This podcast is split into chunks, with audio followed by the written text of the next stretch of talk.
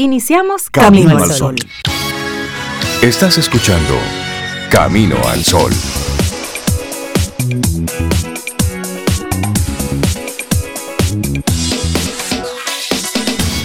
Buenos días, ¿cómo están? Hola Rey, buenos días, así sabroseado como tú me lo das a mí. buenos días Cintia, Laura, Sofía y a nuestros amigos y amigas Camino al Sol oyentes. ¿Cómo están ustedes hoy después de casi una semana de, asueto? De vacaciones. Buenos días. Hola Sobe, hola Rey. Buenos días a Laura y buenos días a ti Camino al Sol oyente. Feliz martes. Martes 25 ya. Así es, martes 25. Y esperamos que nuestros amigos, amigas Camino al Sol oyentes hayan pasado un buen fin de semana largo, larguísimo. y esa contentura que tenían el pasado jueves por ese fin de semana largo que llegaba que la mantengas. Sí, porque esto arranca ya, ya fuera pachanga. Vamos a trabajar, vamos a movernos ya, a producir y gracias a todos los amigos que durante todos estos días pues nos mandaban sus mensajitos, estaban ahí siempre presentes. Esperamos que haya pasado buen fin de semana, que tengas el ánimo, la intención, la actitud para hacer de esta una muy buena semana productiva. Así es que bienvenidos a nuestro Camino al Sol. Bueno, y la actitud Camino al Sol de hoy, tenemos una invitación especial sobre. Ajá, cuénteme a ver. Sí, no te dejes llevar tanto de esas emociones intensas. Toma el balance, Sir. Eh, controle los piques, controle empezando el año. Porque después hay que ir a pedir disculpas, hay que pedir perdón. Y sube la eh, presión, hay que ir al médico. Hay que comprar lo que se rompe. Entonces, no, hay que lo meten después preso a usted por un por un una rabieta mal mal hecha. No, trata de controlarse. Y no solamente los piques, también a veces uno les atacan unas emociones así eh, contrarias a los piques. Exacto. No necesariamente amorosas, pero vamos a incluirlas mm, también, esas. hay que dosificarlas y administrarlas. Pues después hay que recoger. O sea, loca la gente. Sí, después hay que recoger. Entonces, y también se dicen cosas que, en otro momento ah, eh, no, no, no se hubiesen dicho. Entonces, ahí vamos a llamar un poquitito a eso, a que no te dejes llevar tanto de esas emociones intensas. Hoy que estás de vuelta al ruedo laboral, hay mucho trabajo. Hoy es un, hoy es un martes complicado, porque hay muchas cosas atrasadas, habrán muchas llamadas telefónicas, muchas reuniones, muchas solicitudes de parte de clientes. Entonces hoy es un día para cogerlo con, con la premura, con la urgencia que, que amerita, pero al mismo tiempo con esa cabeza fría vísteme despacio que voy deprisa. Claro. No, y entregar lo que esté pendiente o lo que surja, entregarlo, tú sabes, con, calidad. Y tomarse su tiempo para hacerlo. Como tú dices, con premura, pero sin prisa que vaya a, deteriorarlo. Lo que quieres entregar con, calidad. Porque el retrabajo no lo paga nadie. Ay, el retrabajo no es, no, eso es anti-chévere. Yo Miren ayer. Dos veces. No, no, sí, sí, sin necesidad. ¿Qué pasó ayer? Por no hacerlo a la primera. Ayer fue feriado, pero cabe resaltar que ayer, 24 de enero, era el Día Internacional de la Educación. Un derecho humano, un bien público, una responsabilidad colectiva. Y la Asamblea General de las Naciones Unidas proclamó ese día, 24 de enero, Día Internacional de la Educación, en celebración del papel que la educación desempeña en la paz y el desarrollo. Sin una educación de calidad, inclusiva, equitativa para todos y de oportunidades para, para aprender, a lo largo de toda la vida, los países no van a lograr alcanzar la igualdad de género ni romper el ciclo de pobreza que deja rezagados a millones de niños, de jóvenes y de adultos en muchos países. Se habla de que en la actualidad unos 262 millones de niños y jóvenes siguen sin estar escolarizados. 262 millones.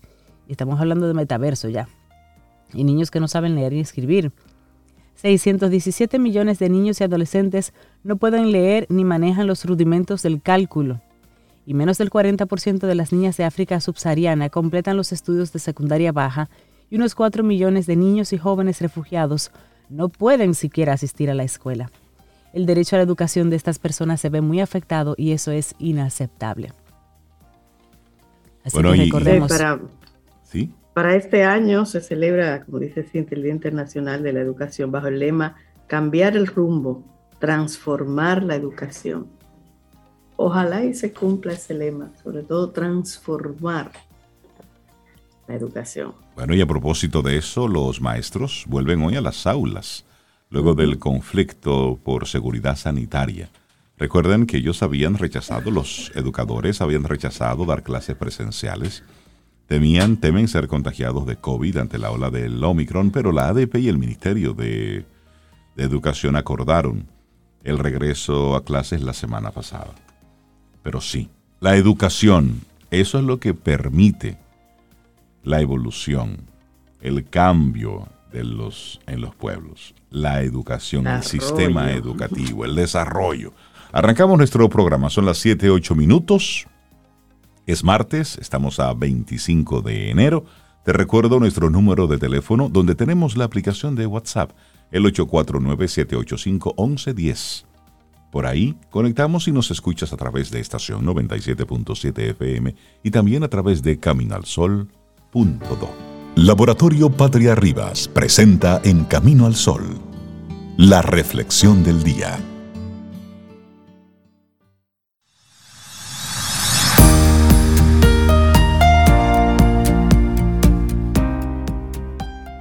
El equilibrio es el perfecto estado de agua calmada. Que ese sea nuestro modelo. Permanece tranquilo en el exterior y sin disturbios en la superficie. Confucio. Vamos a compartirte entonces nuestra reflexión en esta mañana. Cinco hábitos de las personas emocionalmente equilibradas. Atención y checklist a mano. Hay personas de las que sorprende su serenidad ante cualquier acontecimiento. Son aquellas personas emocionalmente equilibradas. Sin embargo, otras se caracterizan porque sienten que son incapaces de hacer frente a sus emociones. Estas últimas se encuentran desbordadas y consideran que estén preparadas para responder ante los acontecimientos que se les presentan. Encontrar el equilibrio emocional no tiene por qué ser un trabajo duro. Simplemente necesitamos hacer pequeños cambios internos que nos ayudarán a aceptar y controlar nuestras emociones de una forma más eficaz. Vamos a continuación a compartir cuáles son esos cinco hábitos que las personas emocionalmente equilibradas mantienen y nos pueden ayudar a manejar nuestras emociones. El primero, Cintia. Bueno, el primer hábito es que en lugar de reaccionar, ellos responden. Las personas emocionalmente equilibradas se paran un momento a pensar y a controlar el torbellino de emociones que se ha desencadenado en su interior. Consiguen desconectarse y tomar perspectiva de la situación, y de esta forma favorece una respuesta adecuada, menos intensa y más acertada que el impulso de una reacción emocional inicial. Si tras haberte enfrentado, por ejemplo, a una situación o una persona te sientes mal, significa que has reaccionado a tus emociones, lo que es radicalmente diferente a responder a ellas. Responder a tus emociones te va a hacer sentir que manejaste la situación desde la integridad y el respeto.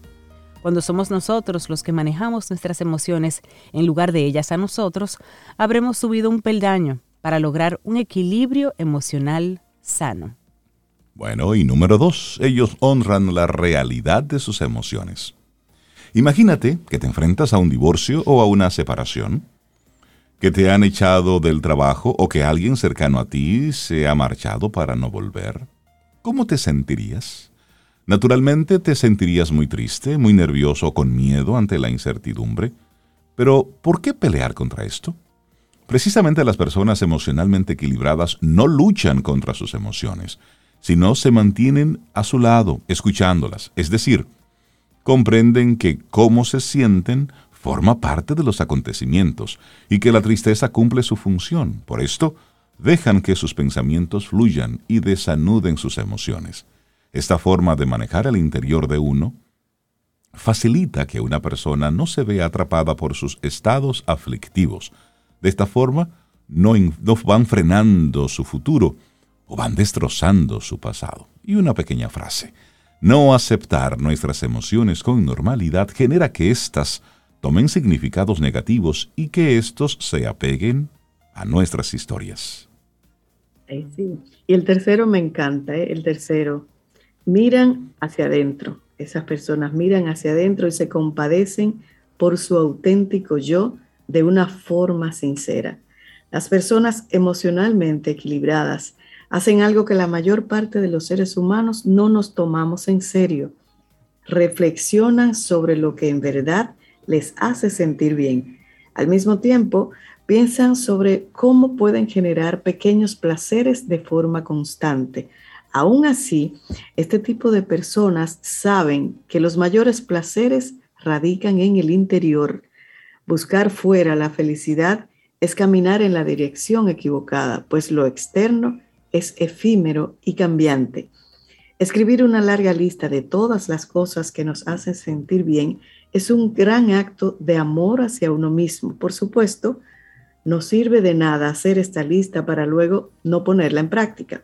Al menos debemos de llevar a cabo una de esas acciones al día. A pesar de que la auténtica felicidad reside en cada uno de nosotros, no es incompatible con llevar a cabo estas pequeñas actividades que nos hagan sentir bien. Practicar el amor propio nos otorga un gran poder pues no depender de los demás para sentirnos bien hace que sintamos lo que querramos sentir todo, todo el tiempo. Bueno, otro buen hábito, el número cuatro, es que la gente así se mueve para despejar la mente, para buscar ese equilibrio. Cuando nos sentimos tristes, estresados o ansiosos, no conseguimos salir de nuestra cabeza y la vorágine de sentimientos se nos viene encima.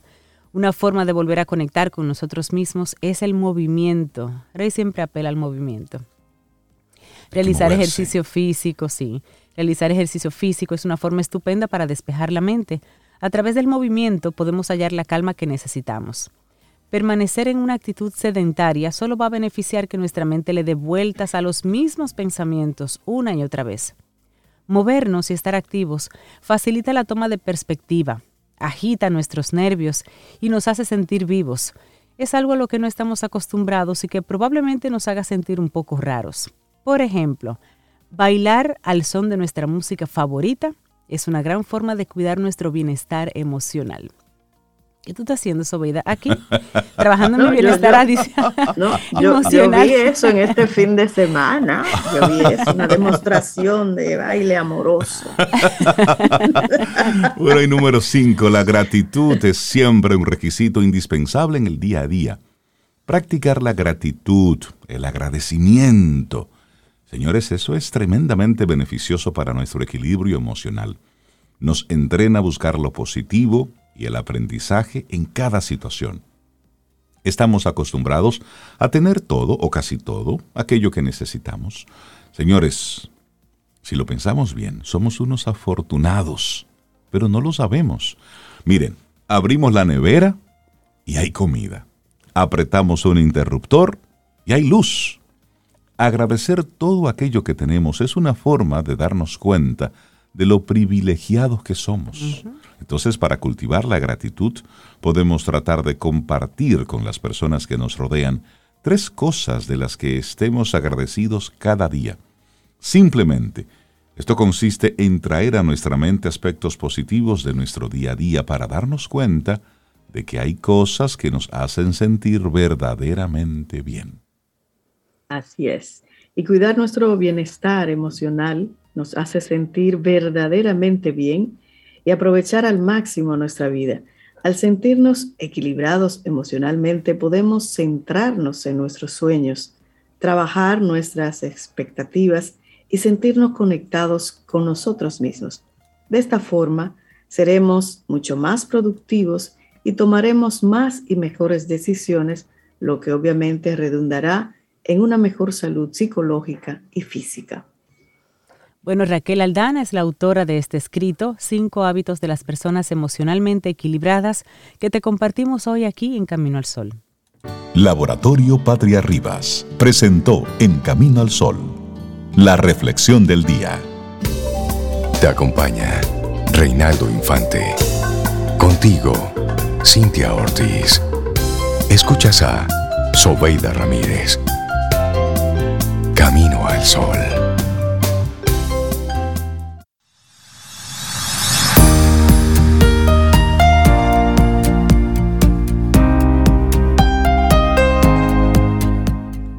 Y así lo dice Wallace D. Wattles en una frase que dice, la mente equilibrada y calmada es la fuerte, la agitada y con prisas es la débil. Ay, ay, ay. Momento para darle los buenos días, la bienvenida a la escritora, profesora, educadora, presidenta de la Fundación Crisálida, nuestra querida Delta Eusebio. Delta, buen día, ¿cómo estás? Muy bien, feliz año nuevo, chicos y chicas. Feliz año nuevo, feliz inicio de año. Hola Delta, feliz año nuevo, sí. Yo, todavía estoy celebrando en la entrada del 22 porque estoy viva y tengo salud y tengo comida en la nevera, como dijo Rey. Y realmente soy afortunada. Soy muy afortunada. Y eso es para verlo así. Qué bueno. Que uno cree que es pequeño, pero es grande. Mire, si usted en esta época que hay un, una temperatura más agradable, de, más agradable de lo habitual y usted tiene una agüita caliente, ¿eh? ¿Eh? Con usted solamente girar ¿eh? la llave un poquitito hacia la izquierda y sale agua, agua tibia. Mire, usted está por encima de, en la lista, usted está arriba. Entonces, y muy eso, arriba. Y eso es una tontería. no, eso es una gran cosa. Porque eso es un lujo. Porque eso no es una necesidad básica. Y eso es un lujo. Y tú la tienes ahí, agüita tibia. Entonces ponte, ponte contento. Entonces, con todo eso que tienes, es para tú plantarte ¿eh? sobre tus plantas de los pies. ¿Qué tienes entonces para ofrecerle al mundo? No que el mundo te debe a ti. Claro. Y decir gracias. Por supuesto, siempre. Pues miren chicos, yo eh, para cerrar el 2021 anduve reflexionando. Cada año, yo no sé ustedes y los Caminos al Sol oyentes, pero yo creo que a todos nos pasa uno se llena de propósitos, tratando de convertir los sueños en realidades.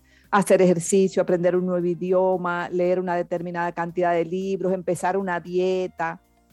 Y generalmente a los pocos meses nos hemos olvidado de los propósitos, los soltamos en buen dominicano. Tú eres optimista, a veces en las primeras semanas ya se soltó eso. pues yo no los quiero soltar.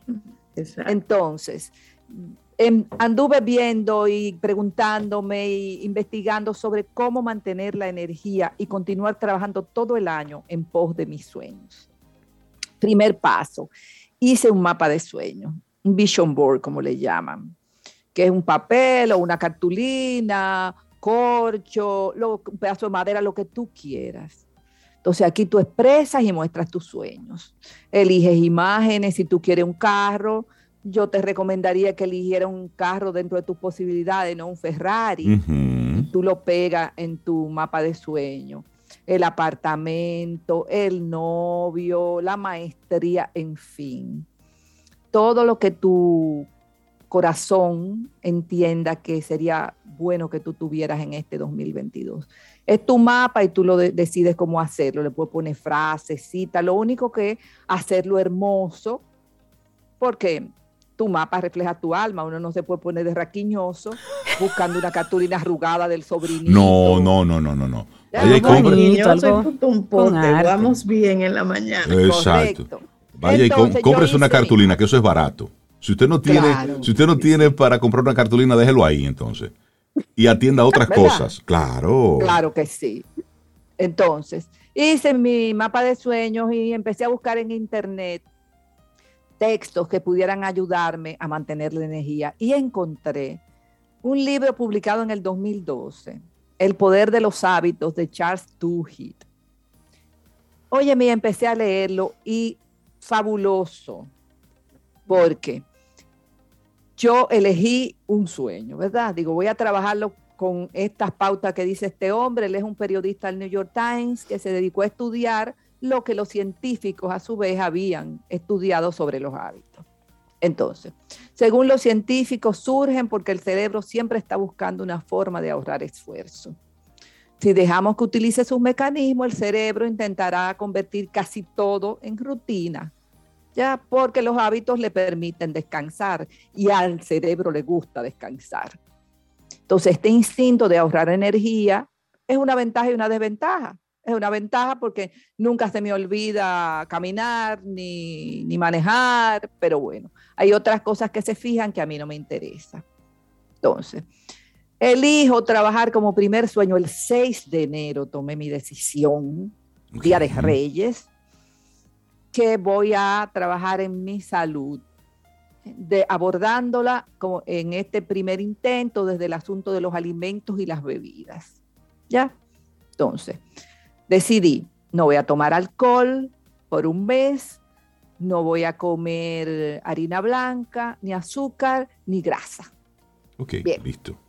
Pero los viernes, el primer viernes, ahí es que la puerca retuerce el rabo. Primer viernes. De un fin de semana ¿Qué vamos a hacer en este fin de semana? ahí yo casi me pongo a orarle a Charles Duhigg y le digo, hermano, usted este libro, apóyeme. Entonces él me presentó a mí un bucle de tres pasos, la señal. Es el detonante que me informa, le informa a mi cerebro que puede poner, ponerse en piloto automático y el hábito que va a usar. Ok, viernes. ¿Cuál fue mi señal? me entró como una ansiedad porque estoy cansada, eh, estoy acostumbrada a que los viernes celebro. Esa es la rutina, ¿verdad?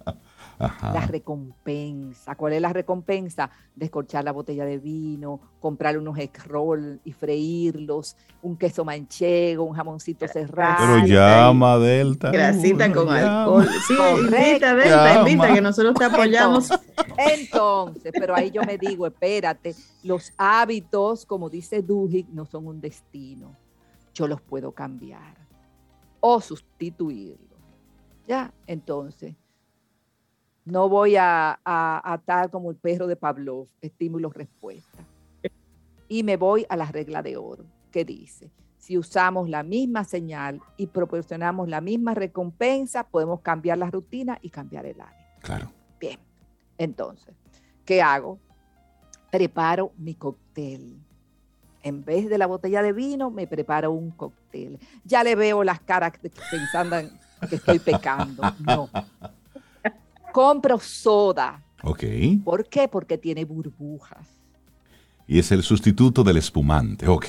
Engañado al cerebro. Jugo de manzana y jengibre. Pelo el jengibre, lo parto en pedacitos, lo meto en la licuadora con el jugo de manzana y lo licúo. Ajá. Lo pongo en la nevera a enfriar Llegan las seis y media, siete de la noche, ya yo estoy temblorosa. Agarro una copa hermosa, la llena de hielo, le pongo soda y ese jugo de jengibre con manzana. Las burbujas me dicen, esto es cava. El sabor fuerte del jengibre me dice, esto es un cóctel de verdad. Ya. Me lo tomo, Previamente he horneado unos ajíes rojo, amarillo y verde para que sean lindos. Okay. Le he puesto aceite de oliva con ajo, sal, pimienta, casabe tostadito,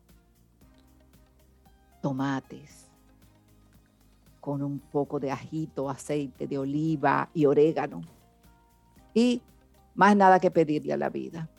Por eso es espectacular. Me siento previamente he invitado a mi hija.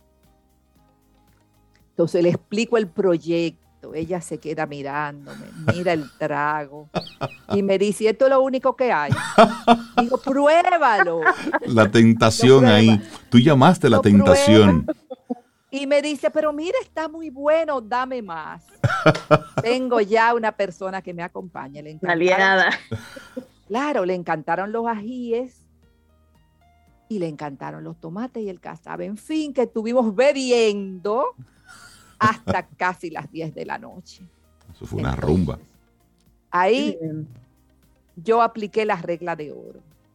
Si usamos la misma señal y proporcionamos la misma recompensa, podemos cambiar la rutina y cambiar el hábito. La señal fue el deseo de compartir, de salir del estrés, de relajarme que me da el viernes entonces, hice lo mismo para responder a mi señal y la rutina se dio igual del viernes, pero yo cambié el hábito. Óyeme, qué, qué, buen ejemplo pones, Delta, porque lo que hubiese ocurrido sin, sin tener esa herramienta es simplemente lo pospongo para la semana que viene. O puede ser un poquitito, porque los hábitos no se pueden desmontar de un momento a otro y comenzamos entonces a mentirnos a nosotros mismos. Correcto. O en el peor de los casos, ¿y por qué yo elegí eso? Porque total, eso no hace daño. Es decir, comenzamos a venir nosotros con una contrapropuesta. Y es el cerebro engañándonos. Y además termino de un humor de perros rabiosos. Sí, porque entonces, una vez, una vez pequé, entonces viene el látigo. Fallé. Ah, Eso. Claro. Viene la frustración. Entonces, esto se llama sencillamente entrenamiento de la inversión del hábito. Identificar la señal que provoca la rutina clarificar en qué situaciones típicas se produce ese hábito. Entonces yo hice así, cha, cha, cha. ¿Cuándo me da el deseo de beber vino? De comer esa picadera. ¿Qué hay detrás de eso?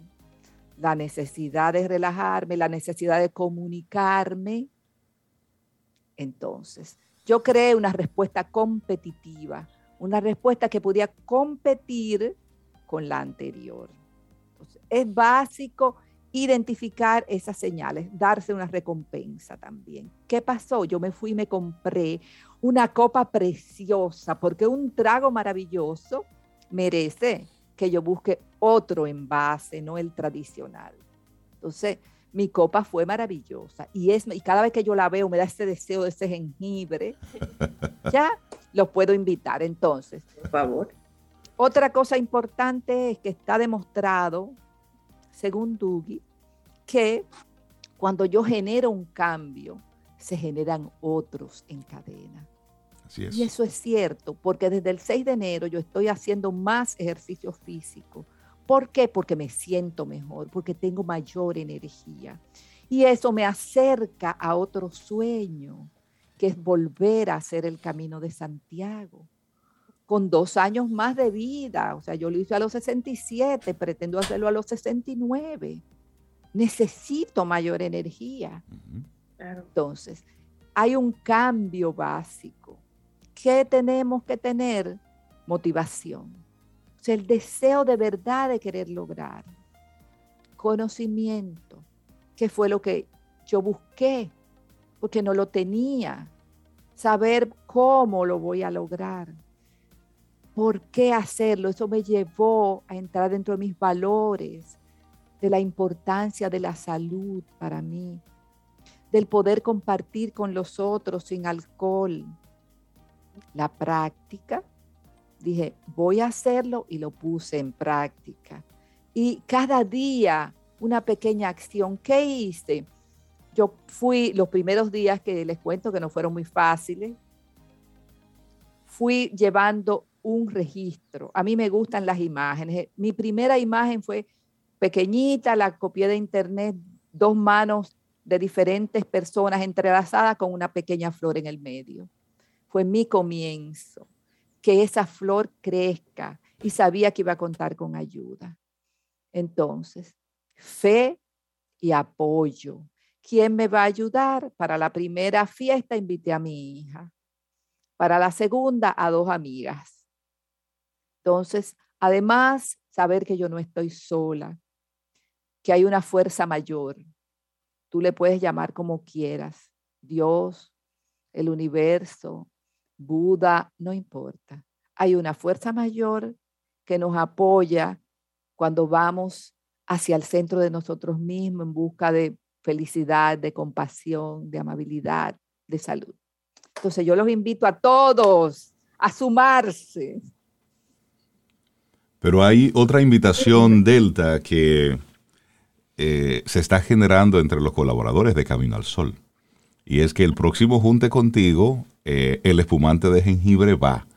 Perfecto, lo preparo y lo comparto. Ahí está Braudín diciendo Delta. Entre todos vamos a buscarle un nombre porque ya lo podemos comercializar como la bebida de Camino al Sol. Ah, me gusta. Este, este libro. derechos a Camino al Sol. Y, este libro, El poder de los hábitos, eh, ¿lo podemos encontrar en el país o nos vamos por la, por la versión online? Mira, digital. Eh, yo voy a mandarles eh, el enlace porque es un enlace de una institución que dice que tiene permiso para compartir eh, libremente ese libro ah, porque el autor se lo cedió. O sea que les voy a mandar. excelente, excelente. Excelente. Pues te lo, te lo, agradecemos. Todos nuestros amigos Camino al Sol oyentes te lo agradecen. El poder de los hábitos, pues que e, esa es la clave. Esa es la clave. Identificar en nosotros qué es lo que ocurre antes de. Correcto. Para que entonces podamos darle la vuelta. Y ahí entonces sí, la constancia, irla ejerciendo cada día, pero necesitamos recursos. Delta, para nosotros es un gusto siempre tenerte aquí con nosotros. Que pasen un maravilloso día. Unos pasos sencillos que se pueden llevar a cabo, con fe, como dice Delta. Gracias, maestra. A ustedes. Salud. Mira, ya le puso Laura nombre al trago, Delta al Sol.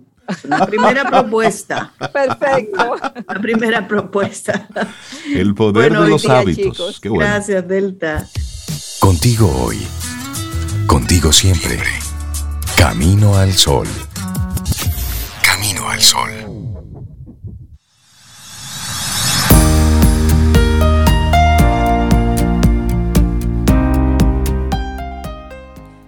Hay algo perfecto en el imperfecto la ley mantiene el equilibrio a través de la yuxtaposición de la belleza, que gana la perfección a través de la imperfección. Una frase de Dejan Stojanovich. Y nosotros seguimos en este camino al sol. Luego de un trago así, recibir a esta próxima colaboradora nuestra es como, tú sabes, inmenso. Sharon Manon, Sharon, buenos días, ¿cómo estás? Buenos días, Sobe, Rey, Cintia y todos los Camino al Sol oyentes. Feliz año nuevo, mi primer capítulo ah, ¿verdad? Camino al Sol del año, aunque ya estamos hacia final del mes de enero. No, muy válido, muy válido todavía.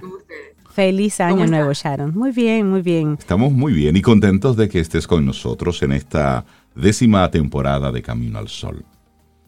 Amén, que sean muchas más. Sí, sí. Bueno, y hoy nos traes una, una propuesta Givers and takers, algo así como dadoras y tomadoras.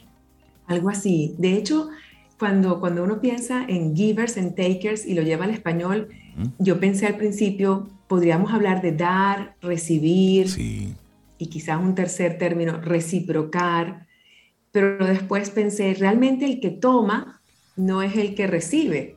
El que toma es el que quita. Exacto. El que adrede busca y le quita al otro. Entonces no es igual que recibir. Por eso el título dar, recibir, reciprocar no, no encajaría con este concepto de taker, ¿no? O que toma, eh, quita o busca lo que quiere y necesita. Y sí, quería conversar un poco sobre esto y sobre todo conectarlo también con los sueños, los objetivos, las metas del año 2022. Muchos de nosotros hemos iniciado el año seguramente con con una visión clara de lo que queremos alcanzar, con algunos objetivos. Quizás algunos tenemos el hábito de las 12 uvas en diciembre. Eh, secamos maletas, una cantidad de tradiciones que a veces tenemos en diciembre para iniciar el año con, con todas estas cosas muy claras. Ya después con un mapa de sueños podemos visualizar lo que queremos y también podemos ser un poco más estructurados y tener un plan, un plan de acción, saber qué queremos alcanzar. Y como os decía muy bien Delta, además de nuestra, nuestro cóctel de jengibre, hay que estar muy conscientes de cuáles son los hábitos diarios que nos llevan a conseguir los resultados que queremos, es decir, la acción. Pero hay un elemento que yo creo que muchas veces dejamos de ver cuando pensamos en esas metas y objetivos, ¿no? Pensamos en visión, estrategia o estructura o plan y acción. Pero muchas de estas cosas que tienen que ver con lograr nuestros objetivos también descansan en cómo interactuamos con otras personas, cómo nos comunicamos con otras personas, cómo es la relación en nuestro ambiente de trabajo, en casa, con nuestra familia, con nuestros amigos. Y mucho de esa interacción va a impactar positiva o negativamente en esos resultados que queremos obtener. Y entonces mirando este tema de la interacción y cómo eso puede influir positivamente o no en nuestros resultados, me encuentro con una teoría que para algunos podría ser un poco simple, ¿no? dividir a las personas en givers and takers, ¿no? el que da y el que quita. De hecho, hay una que incluye también este que reciproca, ¿no? que da en la medida que recibe, recibe en la medida que da, o quita en la medida que da también. Y, quizás es bien sencilla categorizar a personas en solamente estas tres grandes líneas, ¿no? El que quita, el que da y el que reciproca. Sin embargo, es como una herramienta bien sencilla y práctica para visualizarnos en dónde estoy yo en este momento, en esta relación. Porque yo creo que también pues tendríamos que tener cuidado en no equivocarnos y ponernos una etiqueta de que, bueno, Sharon es siempre giver o siempre taker, eso no pasa depende de las relaciones, de los contextos y las etapas de nuestra vida. Pero pensar un poquito en esto y visualizar en qué estilo estoy yo y qué necesito ser para obtener los resultados que quiero nos puede ayudar bastante. Porque, por ejemplo, he visto muy recientemente en, muchos mensajes de crecimiento personal y de logro de metas que el mensaje fundamental es enfócate en ti, ¿no? Dedícate a ti, Tienes que estar tú bien primero antes de dar. Recuerden la metáfora de la mascarilla y el oxígeno en el avión. Primero tú y después ayudas a los demás. Entonces siempre estamos en esta orientación de tengo que estar bien para poder dar. Por lo cual, si necesito ser un taker, es decir, quitar, buscar, ser egoísta y pensar en mí, quizás eso convenga. ¿Qué piensan ustedes de esa expresión sobre primero yo? Tú sabes que es, es bueno hacerse la pregunta eh, de esto de cuál es la actitud que asumo siempre que estoy ante, ante una disyuntiva. Es decir, si ocurre algo, siempre soy el salvador, siempre voy con ese, con ese traje de bombero a apagar un incendio o permito que el otro también accione, pero al mismo tiempo ¿Estoy yo solamente en la actitud de pobrecito de mí que alguien me venga a salvar? Porque luego esas son cosas que, sin darnos cuenta, se van convirtiendo en un hábito y lo vemos como actitudes recurrentes en grupos sociales. En las familias siempre hay uno que es el que se, el que se achicopala, sobre otra palabrita, como que se retira cuando hay un algo. que, eh, cuando ocurre algo se, recoge. Hay otro que es el que acciona. Y ocurre en, en las familias, en los grupos de trabajo, en los grupos de... Hasta cuando hay un serrucho, Sharon. Hay un grupo y ah, estamos todos en gozo y dice, ok, vamos a hacer un serrucho. Entonces hay uno, el, el, que más goza dice, miren. Eh. Espere, voy, voy allí, vengo ahora. y se desaparece. Entonces son actitudes que se repiten siempre. Es interesante esto, porque cuando uno va, por ejemplo, a las organizaciones y empieza a mirar, bueno, ¿quiénes son los más exitosos, los más productivos, los que más ganan? Si te vas a los equipos comerciales y los equipos de venta, ¿quiénes son? ¿Son los más generosos, altruistas? Aquellos que comparten su conocimiento con los demás, o son aquellos que roban ideas, eh, aprovechan circunstancias, eh, se quedan con los mejores clientes y no los comparten. ¿Cómo se manejan los resultados en el corto plazo en términos tanto de beneficios económicos como de productividad y éxito? Pareciera que los takers, ¿no? Sin embargo, bueno, ha sido interesante revisar toda la bibliografía y estadística al respecto, porque sí, en el corto plazo, al final, los que en ese serrucho, en, ese compartir cuentas, uno dice, wow, en el corto plazo yo me quedé con los bolsillos vacíos y, hay alguien que se fue con la cartera llena. Entonces, definitivamente que tendemos a pensar que el taker eh, en el corto plazo pareciera tener más éxito, ¿no? Pareciera ganar pareciera. más. Pero lo que ocurre es que hay que ver también esto en, una forma más integral. ¿Qué pasa con quienes son generosos, altruistas, dan de sí y dan, como tú comentabas también, Rey, dan con inteligencia? Es decir, ser un dador, ser generoso, pero estar consciente de que estás dando en las áreas en las que tú puedes contribuir y quieres contribuir. Es decir, ser una persona que da con inteligencia quienes están realmente a la cabeza de los más productivos y los más felices son los dadores, son los givers, pero son aquellos que son inteligentes en ese proceso de dar. Es decir, no lo hacen por complacer, no lo hacen porque no tienen claros sus límites, no lo hacen porque tienen quizás una necesidad emocional subyacente y por tratar de cubrir esa necesidad sienten que tienen que dar para recibir cariño, reconocimiento, inclusión. Algo así como para comprar el cariño. Correcto, es distinto cuando duro. porque quieres y porque te sientes bien. Entonces, ¿qué ocurre? Que cuando miramos una estructura, eh, tanto en una organización como en una familia, y hay personas que dan de manera sana, son personas primero que tienen mucho que dar, es decir, tienen una mentalidad de abundancia, tienen una mentalidad de crecimiento, de éxito, de posibilidad, y dan en aquellas áreas en las que pueden contribuir y eso genera un círculo virtuoso en donde sientes más energía, porque también estamos muy claros que cuando damos y somos generosos, la sensación de bienestar es extraordinaria. Todos nosotros nos sentimos bien cuando hacemos algo por alguien, recibimos un gracias que viene del corazón y, esa sensación en nosotros puede incluso permanecer varios días. Y aquí yo, yo quisiera pues preguntarnos esto todos este año en mis relaciones de trabajo, con, con mi organización, con mis jefes, con mis compañeros, con mi familia. Hoy, empezando quizás el día de hoy, déjame hacerme la pregunta si mi actitud es más eh, la de quitar, la de ser oportunista, la de aprovechar o la de abusar, o una actitud en la que más bien quiero ser altruista, quiero ser generoso, quiero compartir con los demás lo que sé. Y cómo esto en el mediano y largo plazo me va a posicionar con una reputación de confianza, de transparencia, de integridad. Y en el largo plazo cultivar relaciones en las que me perciban con una posición transparente, honesta e íntegra va a ser mucho más positiva para mí por el lado espiritual y el bienestar, pero también en términos prácticos, porque si bien en el corto plazo, Sobeida, cuando vamos a un restaurante y compartimos la cuenta y uno de nosotros se escapa y se desaparece. Claro. Vengo ahora. En el corto plazo, bueno, se, se llevó la cartera, se llevó el dinero en la cartera, pero ¿qué pasa? y, piensa que, y piensa que ganó. Y piensa que ganó, pero ¿qué pasa la próxima vez? ¿Cómo me ven todos los demás? Claro. ¿Y qué pasa en la siguiente cena o siguiente? Y me invitarán. Entonces, esa, es la primera pregunta. que en el largo plazo yo creo que los takers no son ganadores. Ahora, hay algo importante aquí también que, que hay que mencionar.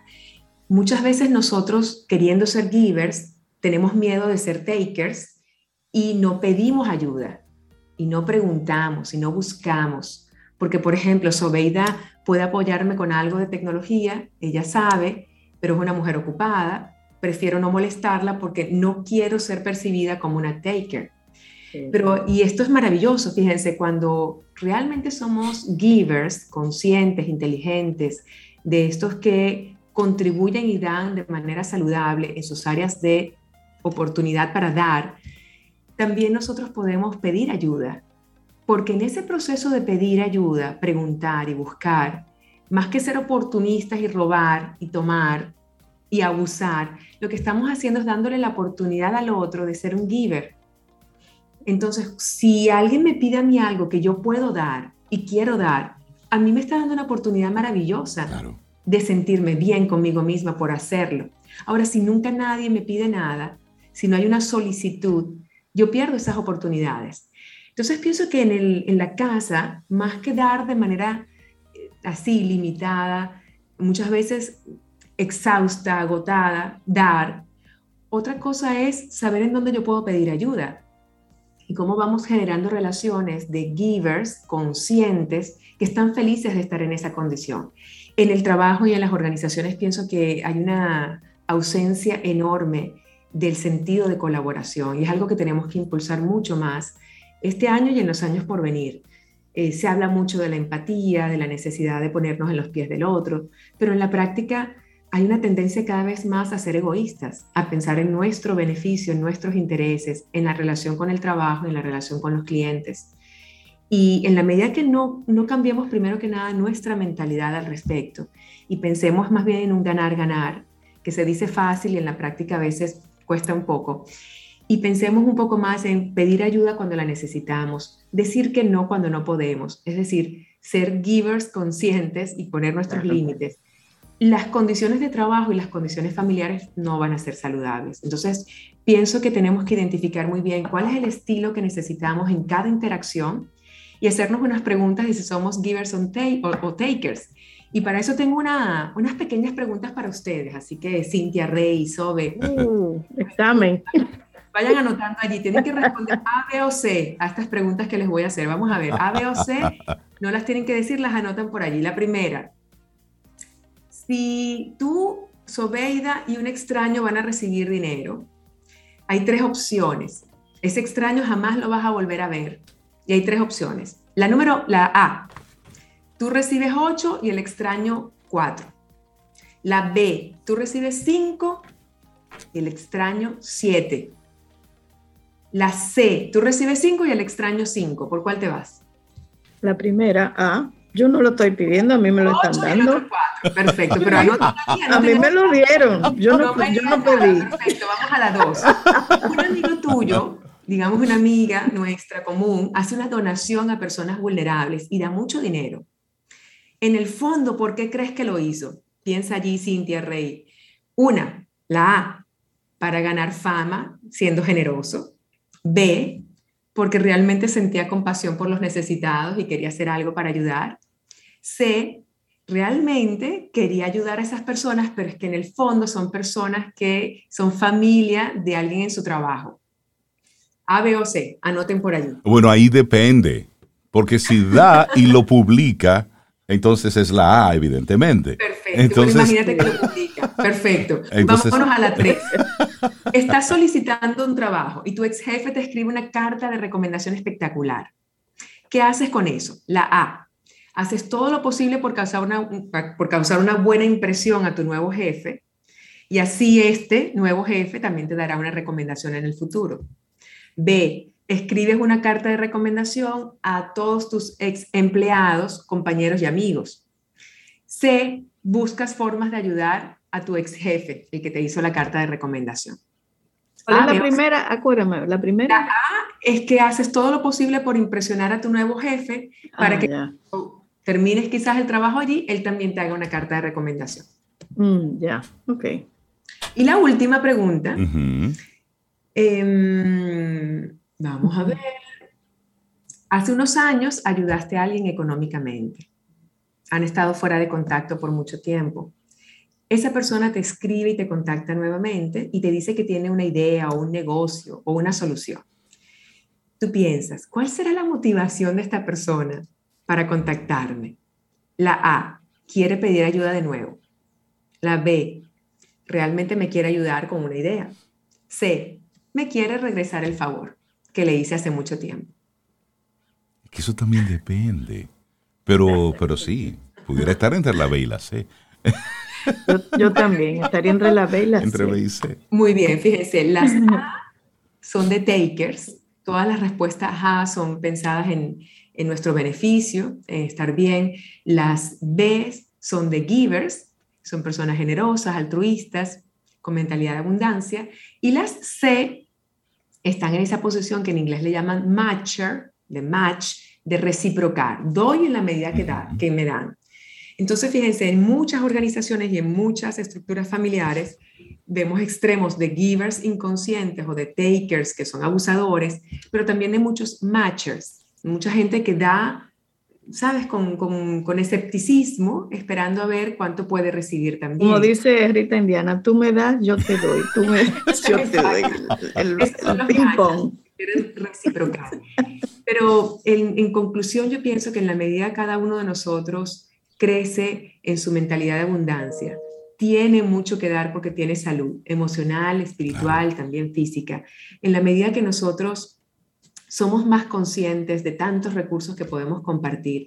En esa medida se genera una cadena multiplicadora positiva, donde las familias o los ambientes de trabajo empiezan a construir networks o redes de colaboración, de, crecimiento para todos y más de, de cálculo entre cuánto me das y cuánto puedo recibir o cuánto puedo yo tomar de aquí, se genera un crecimiento infinito. Eh, de esto habla Simon Sinek en su último libro sobre, sobre las relaciones infinitas. Y pienso que esto es un tema interesante. Fíjense, cuando estamos en, un juego, eh, yo estaba en juegos de mesa con mis hijos y alguien gana y alguien pierde. Entonces, yo, por ejemplo, muchas veces tiendo a perder. pero bueno, siento que en ese proceso de perder y mis hijos ganar, se fortalece su autoestima, se sienten contentos. En otras ocasiones yo gano para mostrarles un poco mi estrategia. Pero en esos juegos estamos hablando de un ganar-perder, de competencia, de quién sabe más, quién es más estratégico. En cambio, hay otras relaciones en las que gana, por ejemplo, quien se expone vulnerable, quien se abre por dentro y muestra lo que más le duele. Y en ese proceso de abrirse, que quizás podría pensar puedo perder, realmente no pierde, porque gana autoconocimiento, descubrimiento y muchas veces el respeto, el cariño y la admiración de los demás por aquello que has pasado y por ser valiente al compartirlo. Cuando jugamos juegos en los que ser vulnerable no genera dolor, sino genera más bien crecimiento y resultados. Cuando jugamos juegos donde no hay necesidad de competir, sino de todos ganar, y cuando creamos en las organizaciones ambientes y condiciones para que la gente colabore y todos ganen, porque están creadas las condiciones para eso y no tanto que alguien gane y alguien pierda, como los equipos comerciales pasa con frecuencia, quién se gana la comisión al final de una venta, Rey o Cintia. y, y eso lo que genera es competencia. Pienso que nos sobra ese nivel de competitividad esas necesidades emocionales no satisfechas que nos hacen competir por buscar reconocimiento, sentido de inclusión, respeto, admiración o posicionamiento o, más bien seguidores en las redes. Ese nivel de competencia no nos está haciendo bien y yo apostaría más a un ambiente de colaboración en donde cada uno de nosotros intente ser un poco más giver que taker o matcher. Y para eso, la sugerencia de hoy es visualizar en cada una de nuestras interacciones con las personas con las que compartimos, en familia y en el trabajo, en dónde puedo ayudar, qué puedo hacer, que más bien esa acción me llene de energía. Es decir, que el dar no signifique drenarme, quitarme energía, sentirme exhausta, sino que el dar me haga sentir bien. Si encontramos cómo hacer esto con cada interacción y en cada una de ellas nos sentimos givers, estoy segura que al final del día ganaremos bienestar, una reputación positiva como giver y en el largo plazo ganaremos mucho y creceremos más. Así que hoy la propuesta es ser un giver. Ser un giver. Sharon Aiko Magno, muchísimas gracias por esta invitación, por, por hacernos esa propuesta de sentarnos y reflexionar primero cuál es la actitud que asumimos y luego dar un paso en vía de consecuencia por el beneficio de todos, por el beneficio personal, pero por el beneficio de la, de la colectividad. Sharon, muchísimas gracias. Siempre cada conversación contigo es un, es un gran aprendizaje. Un abrazo. Un abrazo fuerte, los quiero mucho. Siente y disfruta de la vida. La vida. Camino al sol. Camino al sol.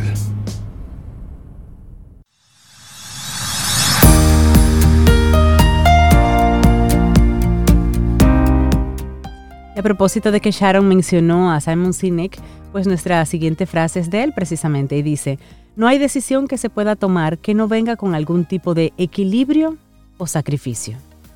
Y le damos los buenos días, la bienvenida a Lucy Cuevas. Ella es una joven mujer dominicana de 31 años, es escritora y hoy viene a Camino al Sol a presentarnos su tercer libro, Guayacanes Negros, Lucy, buenos días y bienvenida a Camino al Sol. ¿Cómo estás? Muy buenos días, Reinaldo. Buenos días, Cintia, Sobeida y a todos los que están escuchando, los Sol. Los Camino al Sol. Bienvenida, Lucy. Muchísimas gracias por la invitación y por la oportunidad que me dan de estar en su espacio. Mira, Lucy, háblame, háblanos de Guayacanes Negros. Es una, es una trama romántica y dramática. ¿Cómo surge esta novela? Sí, eh, como ya usted mencionó, es el tercer libro y en esta ocasión se sale totalmente de la línea que yo, con la que yo inicié. Porque en esta trama eh, todo se desarrolla en una aldea, una aldea que que si bien los elementos que, están ahí nos habla mucho de nuestros antepasados taínos, o sea, en ese ambiente que se desarrolla esta obra y de ahí surgen eh, situaciones que eh, pues crea eh, tensión, hay mucho drama, romance, también aventura. Y esta, esta novela surgió de una idea simple, es decir, una frase que me llegó y cuando me sucede eso, yo inmediatamente escribo y a partir de ahí van surgiendo otras ideas. Ya inmediatamente yo tengo en la mente lo que, de lo que quiero hablar y todos esos personajes ya en mi cabeza pues ya, ya empiezan a alinearse. Y hasta que yo no finalizo eso, entonces no deja como mi mente de trabajar en esto. Y yo quise hacer algo muy, como muy de nosotros, eso de, los guayacanes, eh, de alguna forma nos identifica bastante y por eso el título. Y aparte hay un misterio en eso de, que sean guayacanes negros, que evidentemente al leerlo es que se darían cuenta de qué se trata. Tú mencionas que es la... dale, Cintia.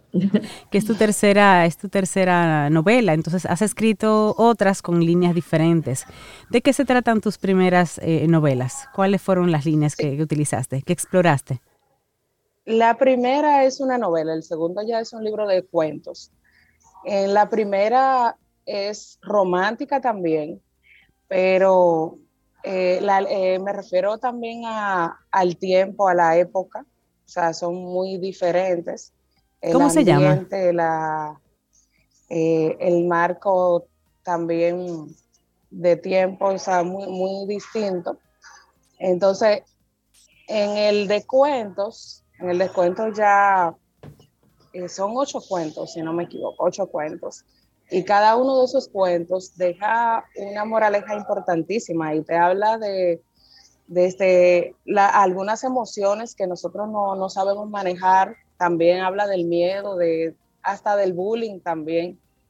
Es muy interesante. Realmente las personas que lo han leído se han quedado con mucho y, y hay personajes diferentes porque son cuentos que están eh, divorciados de alguna forma porque son muy particulares y hay uno que, ha gustado bastante. Eh, ese es el de, el primero es Tu piel tiene letras, que es la novela, y este del que estoy hablando es Chelito mío y otros cuentos. Entonces, en ese hay uno de una historia de, de, un perro incluso que es quien narra todo desde su punto de vista. Y es muy interesante porque él narra un crimen y bueno, Muy interesante. Ese, nombre me encanta de tu primera novela. Tu piel tiene letras. ¿Esa de, qué va?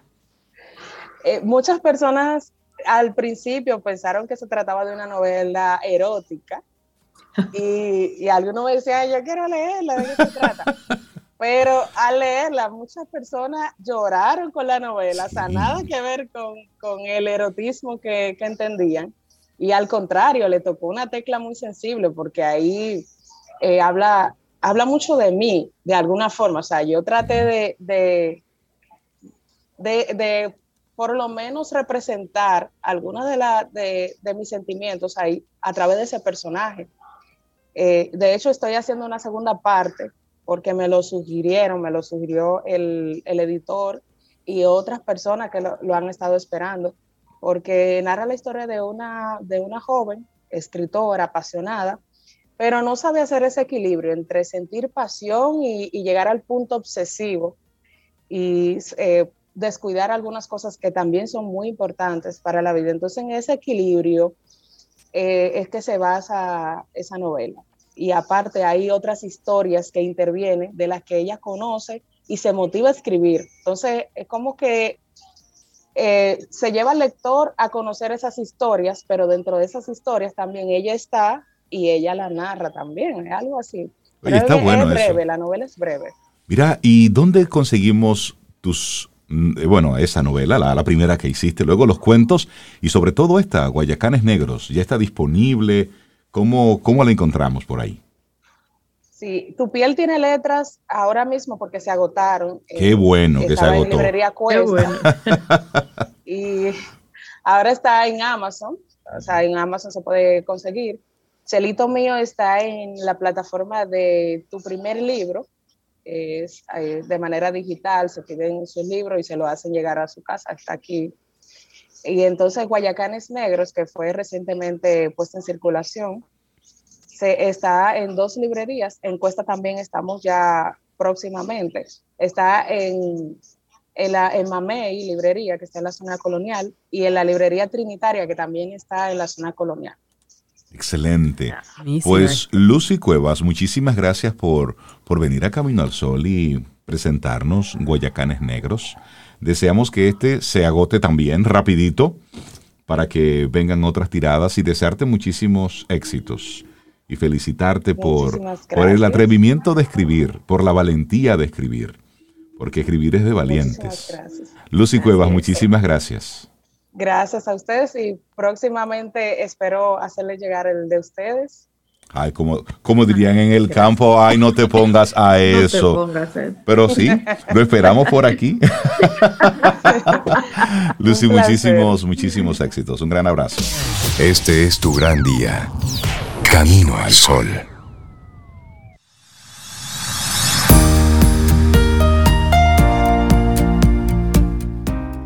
Y qué mejor manera de presentar a nuestro próximo colaborador que con esta frase de David Allen que dice, puedes hacer cualquier cosa, pero no todas a la vez. Hay que organizarse. Cierto, hay que organizarse. Seguimos en este Camino al Sol y le damos los buenos días, la bienvenida a Sobe. Míralo aquí donde lo tenemos. Aquí está, ¿no? Yo le decía fuera del aire que qué timing él tiene. Hoy estamos a cuánto de enero? 25, ¿no? A 25. 25. Y él viene a hablar de que de dinero.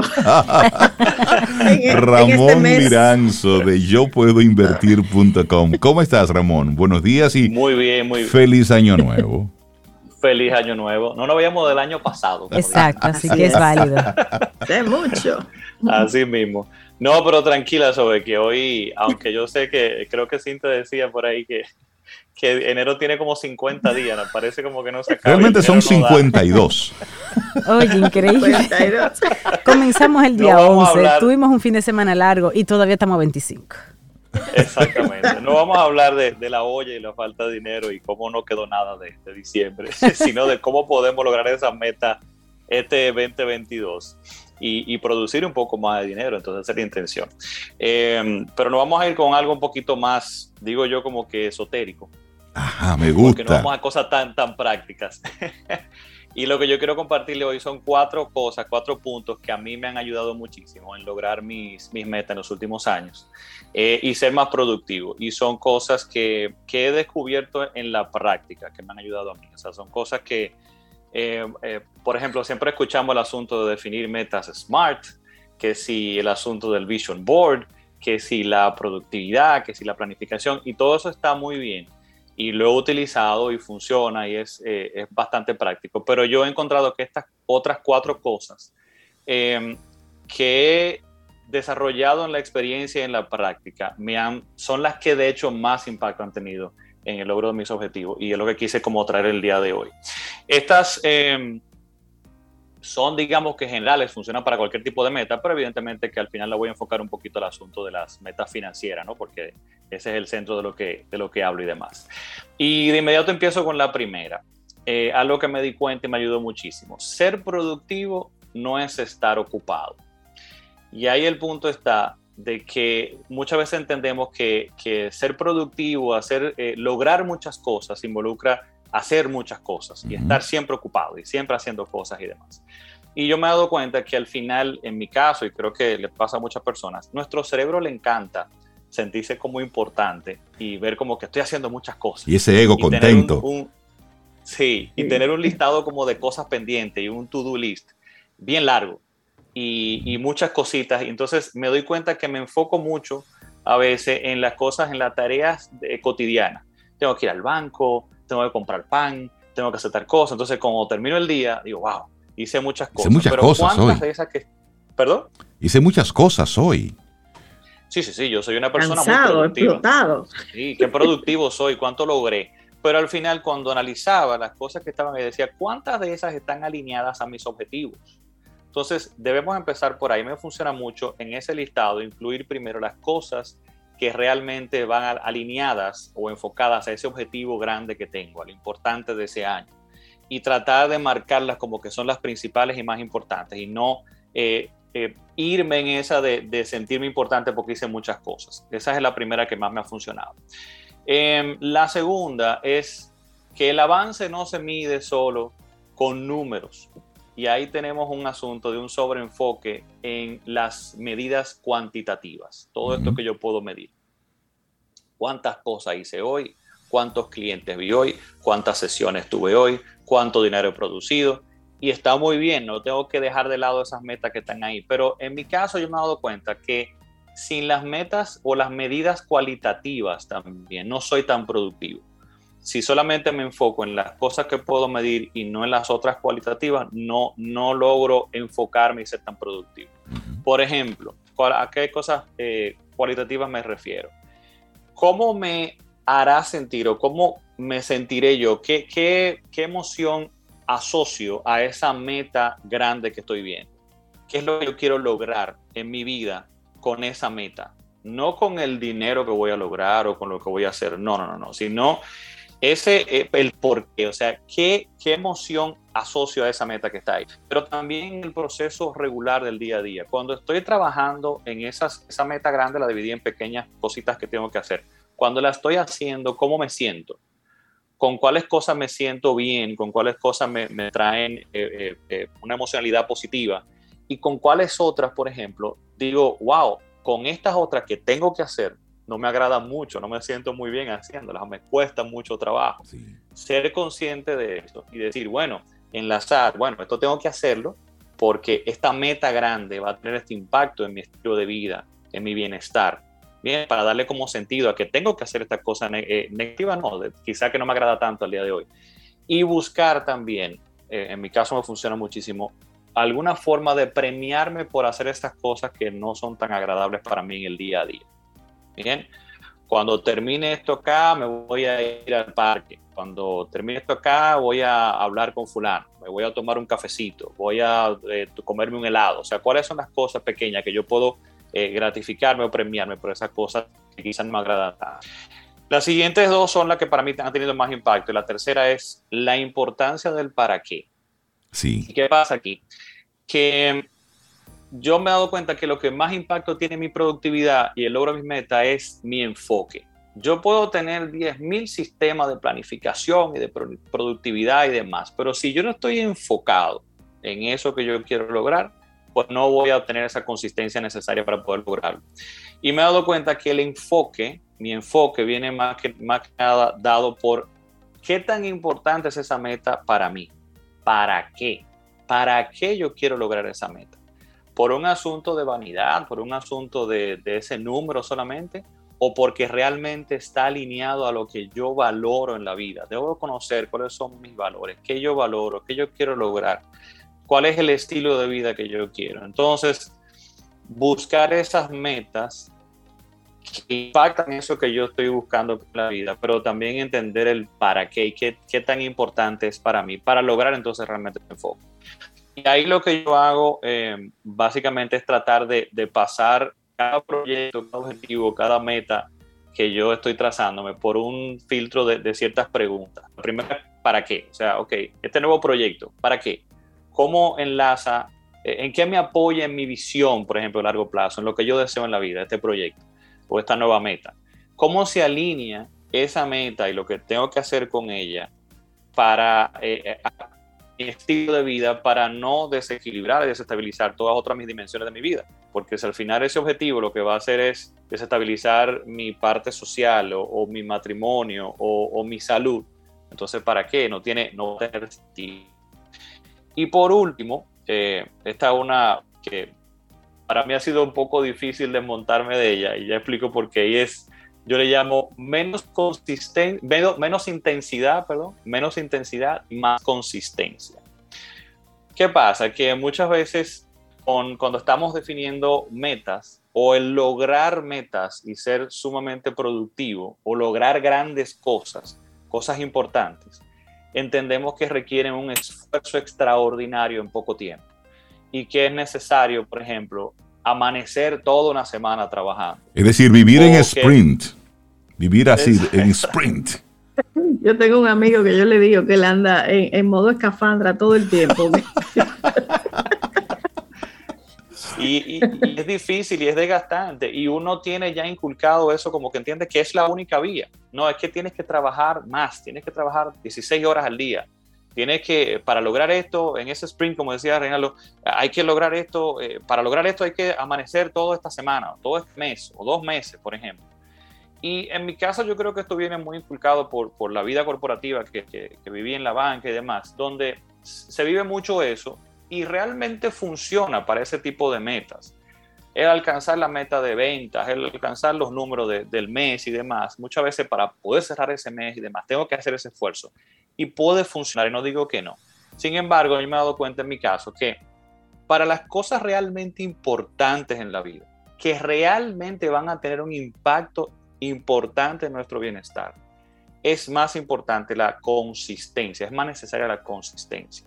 Porque los cambios profundos en nosotros, por ejemplo, no se dan en dos semanas, no se dan en un mes. Así es. Si yo quiero un cambio profundo, no se va a dar en ese tiempo. Entonces, no hay forma de que... Hay una frase de Warren Buffett muy buena que él dice, es que, es que eh, nueve mujeres embarazadas no pueden tener un niño en un mes. claro. El que tuvo que no embarazar ¿eh? no va a ser el que lo tenga en un mes. o sea, hay un tiempo para eso y no hay forma de romper la realidad y el espacio-tiempo para lograr eso. Entonces, los cambios importantes en nuestra vida y profundos no se pueden lograr en dos semanas. Entonces, para mí, me ha, funcionado más para eso, esas metas importantes esfuerzos razonables, porque no es que yo me voy a tirar en un colchón y no voy a hacer nada. No, no, no. Esfuerzos razonables, pero consistentes y regularmente.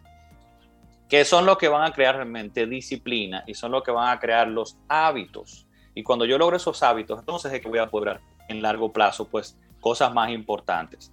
Eh, y ahí muy importante es el asunto de, eh, de automatizar, de buscar para crear hábitos lo mejor es automatizar. Eh, y con este último, yo les traigo un pequeño ejemplo que voy a hacer rápido por acá. Siempre no se me estresen con los números, que hay una hoja de cálculo también que les voy a dejar para que puedan descargar. Eh, luego, luego, le paso el enlace para que lo compartan quizá por, por WhatsApp. Em, y quiero hacer el siguiente ejemplo. Veamos dos viajes para que veamos el asunto de la consistencia versus intensidad y veamos cómo también en la parte financiera, pues esto tiene, eh, se refleja. Veamos, por ejemplo, una persona que hizo un esfuerzo extraordinario, se limitó en su gasto al día a día, eh, pero vivió, o sea, eh, muy, muy restringido, por ejemplo, y sufrió para lograr acumular 50 mil dólares, un monto importante, 50 mil dólares y lo invierte y lo coloca en el mercado, lo invierte a una tasa de un 8% anual y lo deja corriendo ahí. Pero no logró esa consistencia, o sea que no logró ahorrar más, solamente colocó esos 50 mil dólares ahí. Versus otra persona, una pareja quizá, que no tiene los 50 mil dólares, dice, yo no me puedo restringir tanto al día de hoy, yo no puedo vivir eh, pues eh, tan restringido, yo lo que voy a hacer es que voy a ahorrar lo que puedo, que son 500 dólares mensualmente. 500 dólares mensualmente igual a una tasa de un 8% anual y digamos que estas personas van a mantener la disciplina y la consistencia de ahorrar ese mismo porcentaje y según van aumentando sus ingresos en un 5% anual puesto en el ejercicio, pues ellos van a ir aumentando ese nivel de ahorro e inversión. Bueno, pues ¿qué pasa? La persona A, que va con esos 50 mil dólares, en 10 años, ellos solitos llegaron a 129 mil dólares. Nada mal, muy bien, bienvenidos sean. La, otra pareja, con 500 dólares mensualmente, en 10 años acumulan 114 mil. 129 mil en, el caso 1, 114 en el lado 2. Tú dices, Ramón, pero le está ganando el de, la, el de la intensidad, ¿no? Bueno, ¿qué pasa? Que si continúa esto, en 25 años, la persona de los 50 mil dólares tendría 541 mil dólares, versus la otra pareja tendría 747 mil dólares. Claro ya se comienza a ver entonces ahí de que la importancia de la consistencia. Y para 35 años, la persona que logró colocar 50 mil dólares tiene ya 1.4 millones de dólares. Nada mal. Sin embargo, los otros, sin tener que restringirse tanto quizá el inicio y con disciplina, llegaron a 2 millones de dólares. Entonces se ve ahí, como decía también reflejado en la parte financiera, que es más importante la consistencia que la intensidad. Y para, y para hacer ese ejercicio, Ramón, la gente tiene que conectar contigo y con todos los contenidos. ¿Cómo la gente te sigue ahí en Yo Puedo Invertir y cuáles son las diferentes eh, plataformas que tienes para conectar con la gente? Bueno, estamos en nuestro blog en yo puedo invertir.com y asimismo yo puedo invertir está en Instagram, en Facebook y en YouTube y por ahí pueden contactarnos. Buenísimo. Ya si quieren por ahí nos, nos pasan un, un, mensajito directo y le compartimos también el enlace para la hoja de cálculo si gustan. Buenísimo. Ramón Liranzo de yo puedo invertir.com. Lo que nos has dejado es muchas, muchas cosas en que pensar. Me gustan las hojas de cálculo de Ramón. Ramón, que tengas un excelente día. Y nosotros así vamos llegando ya al final de nuestro programa por este lumartes. Mañana miércoles, sí, es miércoles. Si el universo sigue conspirando, si usted quiere, si nosotros estamos aquí, tendremos un nuevo camino al sol. Y esperamos que hayas disfrutado del contenido del día de hoy.